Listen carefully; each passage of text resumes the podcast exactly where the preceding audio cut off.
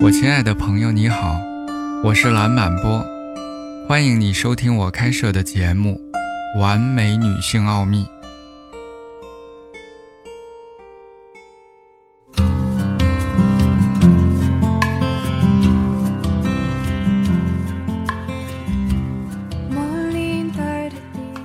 为什么情绪会困在身体里？答案是，任何我们没有充分体验和处理的情绪能量。都会被困在身体里面。这可能发生在一些情况中，比如说，当我们不表达出我们的情绪的时候，我们习惯于告诉我们自己，对某件事情感到沮丧是非常不好的，或者我们会自己说，不要让这个糟糕的情绪蔓延下去，我去做一些别的事情。类似的这些表达，会导致你陷入情绪的风险中。情绪需要声音，需要经验，承认和释放。如果他们不被承认，他们永远不会消失。或者是当事情发生以后，我们被孤立的时候。当你被孤立的时候，我们面临情绪被困的风险。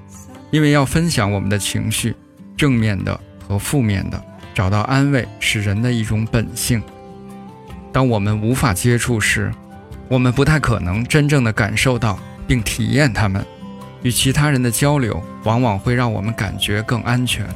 另外，当发生了一些从未经历过的事情的时候，由于这个特定的事件带来了负面的情绪，我们没有任何的应对技巧，所以没有正确的应对策略。如果这是你第一次体验某件事情，比如说亲人的死亡或者伤害事件，那么。你可能会在情绪上产生冻结。如果你在早期发生过类似的经历，你就有可能拥有应对的技能。这就是为什么我们需要积极和消极的情绪，因为他们会教会我们不同的应对机制。我们常常压抑我们自己的感受，是因为我们不知道如何去表达情感，要么是因为我们觉得必须戴上勇敢的面具。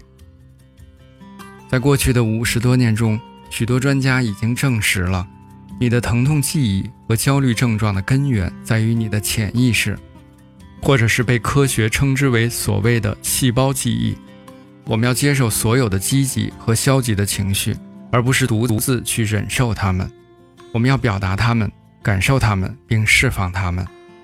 我们应该学会使用情绪的释放技术，这是一种利用古老的知识和实践的方法。它可以释放出称之为有害的情绪，消除体内细胞水平的创伤经历，过正面的生活。经常在我们身体里被困住的负面情绪，它包括厌恶、羞耻、无价值、不堪重负、焦虑和悲伤。请记住，负面情绪它并不坏，只有你不让他们离开的时候，自己才会受到伤害。感谢你的耐心聆听，我们下次见。